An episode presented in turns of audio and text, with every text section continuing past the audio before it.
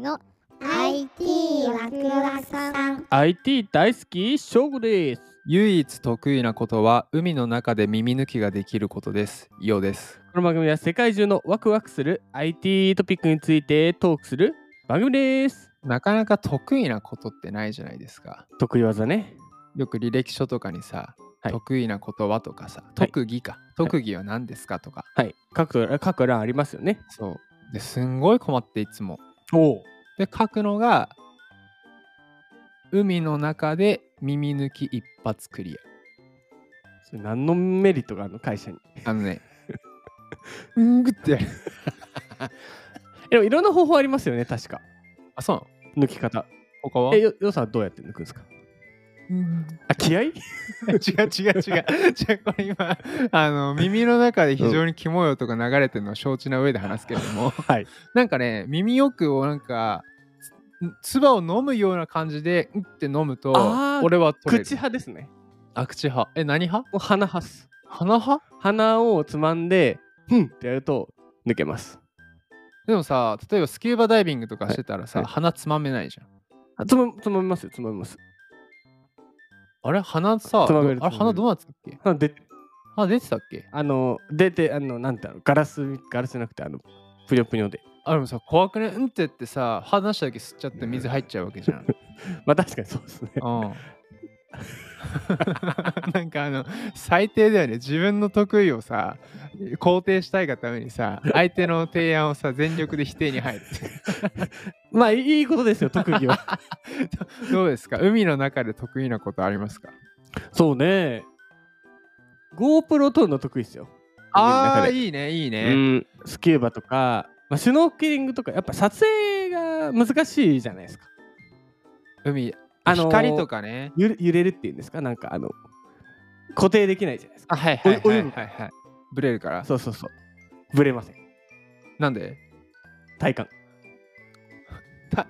体感なのブレるかどうかって体感なの多分だけどそれってさ GoPro の性能とかさもともと持ってるフレームとじゃじゃじゃ GoPro ぶれるんです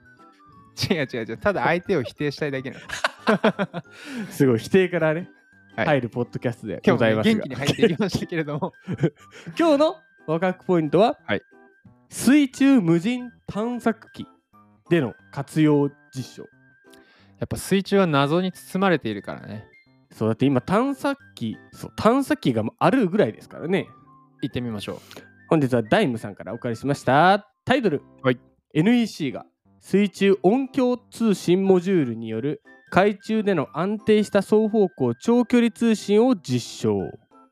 NEC すごいね NEC さんも来ますねよくなんかすごいね NEC で本当いろんなことやってんね内容 NEC は NTT および三菱重工の協力のもと、うん通信モジュールを実実験用の水中無人探査機に組み込み、うん2.5キロ離れた海域を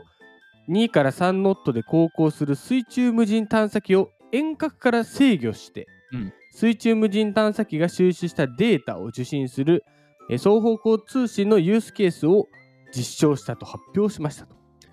あれなのかな深いほどさ、うんデータ取るの難しいってことなの通かな信とかが途切れちゃうんだろうね。あ深く行くとってこと深く行かくと確かにさ水ってネット通んないのネットだなくなっちゃうんじゃないと届かなくなっちゃうんじゃないあ水深すぎるとあ距離的な問距題離的なもんあもうなんか電波があーそうか中継機がないからか電柱 w i み f たい i なとかもねだってインターネットも途切れちゃいますからね遠くに確あかにる確かに行っちゃう繋いでなるほやどねつが距離かはいはいはいそこをこう遠隔から制御できるってことはまあなんだろう届いてるわけ届届いてるしそうですね、はいはいで多分探査機の方のデータも届いてるってことですよねへえで通信モジュールの小型化やさまざまなパートナーと実証実験を進めて2024年度の商用化を目指すとこれを商用化にする何に使うんだろうね、で、うんそれが、まあ、風力発電やブルーカーボンなどの海洋の利活用が進む中、えー設備管理や海中の調査のため水中 IoT 機器だったり自律型無人探査機水中ドローンなどそういった運用ニーズが高まっているとああなるほど環境系の方なんだ。そう、再エネか。再エネの方なんだ。再エ。ネプラスそう、ね、IT のテクノロジーを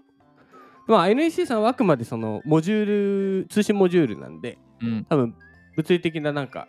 うードローンとかじゃなくてそこにつけて通信をより良くするっていう方向ですね。うーん。面白い。めっちゃ面白いね。で、うんややっぱりあの海底とか海面だと反射屈折による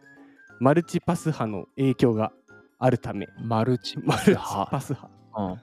影響があり、まあ、移動する機器との通信だったり、すまあ、水平方向の通信はかなり難しくて課題だったと。はいはでそこを NEC さんの技術でよりよく安定して通信できるようにさせると。い。おーどう思いました水中は熱い寒い。物理的にはねう、ん 気持ちの問題です。そうね。今日、今日はあの、ひ徹底的に否定で入るから。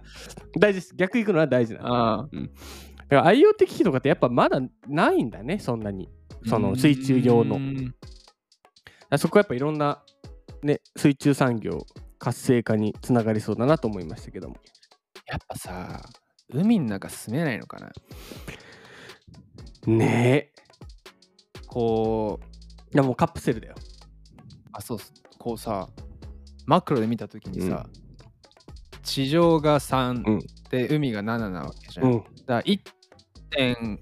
何倍かあるわけじゃん。海の方が。うんあ、まあ、じゃあ2点何倍かあるわけじゃん。うんなんかね、できそうだよね。うん住めたらねそりゃ広がりますからねあもちろん環境にね。まああれあるんじゃないですか海域とかねえああ、す海も土地ってこ土と地か。でね国がどうどうこう持ってるみたいなあーあんまり。ねどうなんでしょうか 漁業もありますからねいいね。否定で入ってくるね。 そうですよああ、いや、なんかあと最初さっきのその環境の、なんだ、あー風力発電とかにうん使うっていうのは、確かになんかね、やっぱ水力風力発電あ、うん違う、水間違えた水上風力発電か、うんやっぱ難しいらしいね。難しいというかコストが。うんで、多分それの整備とか、なんか前もやったよね、なんかこう、だって難しい、い場所の工事とかうん、にロボットを使うとかさ、うんだから意外とそこへの作るのはできても、メンテナンスのところが解決したら、一気に進むだろうね。増えるんだろうね。うんだから意外とメンテナンスが課題だったのかもね。あとまあ今回のね通信ね、まあ、はいはい。うん、まあいずれね、今 5G だけど 10G とかね、もうスイッチもバンバンみたいなね。 20G とかなってったらね、うん、注目ですね。注目で引きす。続き海に。NEC さんに。今日一言でまとめると海の中で耳がキーンってなったら、鼻をつまんでください。花の方が初心者向けだと思います。まあ、わかりやすいよね。そう、りょうさんのおうんうんっていうのはわから今のはグーフィーな んよ。ん。いいだな。だからさ。だから海の中はグーフィーだ。グーフィーやればうん耳抜けると。そうです。海に入ったらグーフィーしてください。最低ですね、今 日も。はい、明日。突っ走っていきましょう。次回。次回の価格ポイントは味覚を共有する時代へ。おお。私が美味しいと思ったら、グーフィーも美味しい。お、美味しいよ。それではまた次回ですす。